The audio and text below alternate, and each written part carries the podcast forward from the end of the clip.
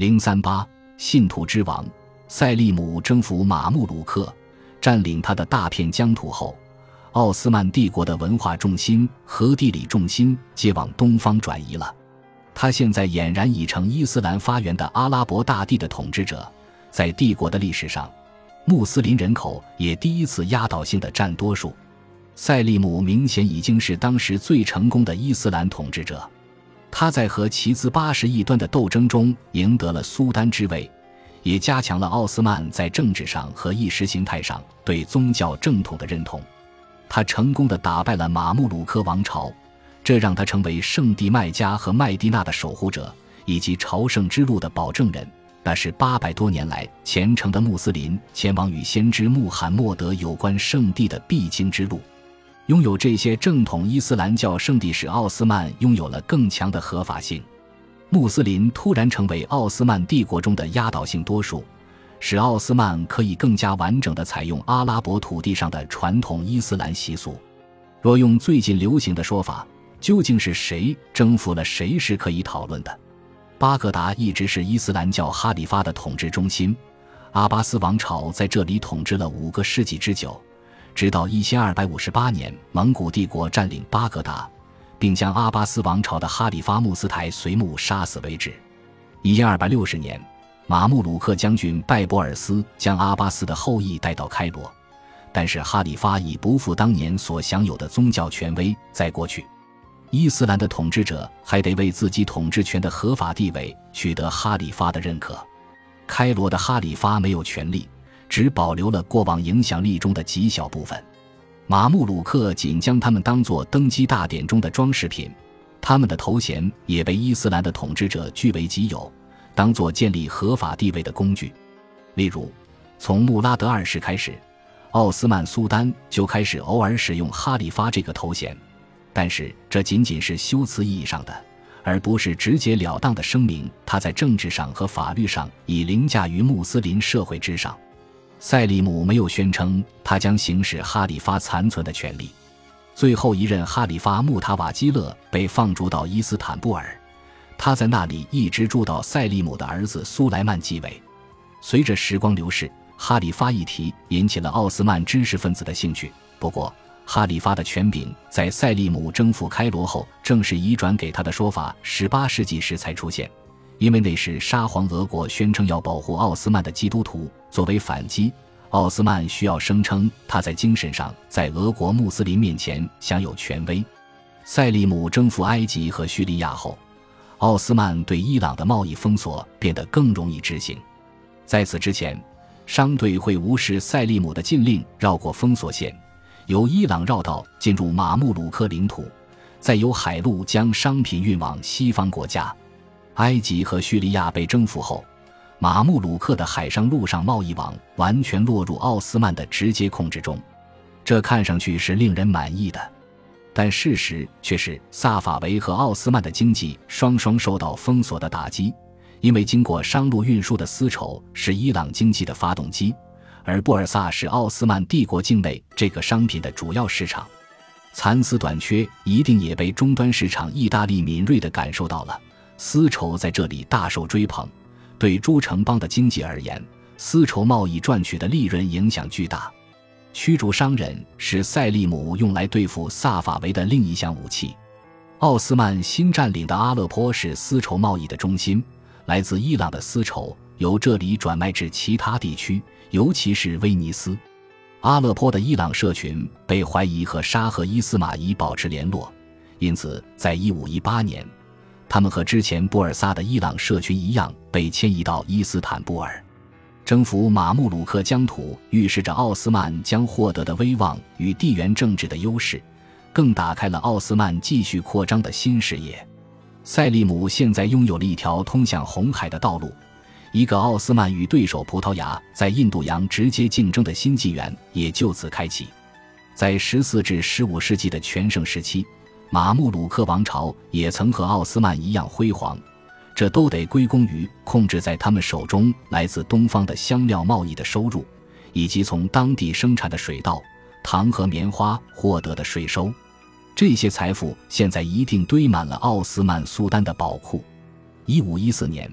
伊斯玛仪在恰尔德兰的惨败，使奥斯曼人收服了奥斯曼东南方反复无常的部落民族。中华这个区域的政治地图时，他们中的许多人也归入奥斯曼统治。虽然因为他们的战士被打败，齐兹八世处于示弱，但是在整个16世纪里，奥斯曼国内政治的一个要务仍是镇压齐兹八世。1517年9月，塞利姆离开开罗，从容地往北行进。沙赫伊斯马仪的特使携带丰厚的礼物抵达大马士革，以表达伊斯马仪渴求和平的心意，但他却被处死了。1518年5月。塞利姆的军队行进至幼发拉底河，显然是要朝伊朗进军，但是他们又毫无预警地突然掉头向西回到伊斯坦布尔。他改变方向的原因无人知晓。奥斯曼军队对再次攻击伊朗十分不满，这或许影响了他的决定，也或许是因为他怀疑他的后勤补给不能满足远征的需要。观察家不知塞利姆下一步将何去何从。在占领马穆鲁克后。帝国西方的邻居们开始心惊肉跳，怕他现在会继续攻击他们。与此同时，他又已征服叙利亚，这更给了他们主动攻击的理由。因为基督教世界的圣地伯利恒和耶路撒冷已经落入奥斯曼手中。虽然这些基督教圣地从七世纪开始就一直在穆斯林手中，但对西方王国而言，奥斯曼比马穆鲁克更具威胁性。他们占领这两个地方，促使教宗利奥十世更积极地组织十字军。他授权他的书记主教拟一份报告。一五一七年十一月，书记主教回报说，敌人的目标在于摧毁基督教。此时，他们除了组织十字军之外，别无他法。法国国王弗朗索瓦一世和神圣罗马皇帝马克西米利安一世也都表达了意见。马克西米利安认为。全欧洲需要维持和平、休养生息五年，才能开始考虑组织十字军。一五一八年，教宗宣布，基督教世界的君主们应该放弃旗舰，因为过去多年不断的争执已阻碍了欧洲同心协力对付奥斯曼的努力。教宗随即展开一系列忙乱的外交活动，为这次十字军寻求支持。这次东征若想获得成功，一些国家的参与不可或缺。但教宗在这些势力面前都碰了软钉子，威尼斯难以承担参与类似活动的后果。一五一三年，他才刚和奥斯曼更新和平协议，并在恰尔德兰战役后拒绝了伊斯玛仪合作的要求。而且在一五一七年，奥斯曼同意让威尼斯继续保留塞浦路斯作为需要进贡的殖民地，和马穆鲁克统治塞浦路斯时一样。匈牙利与奥斯曼之间有绵延的国界线，过去多年不时发生边境拉锯战，但在1513年，匈牙利国王与奥斯曼签订了和平协议。波兰和奥斯曼帝国的和平协议也于1519年更新。但是，组织十字军计划最重大的障碍，或许是法国的弗朗索瓦一世和神圣罗马帝国的查理五世之间的欧洲霸权争夺战。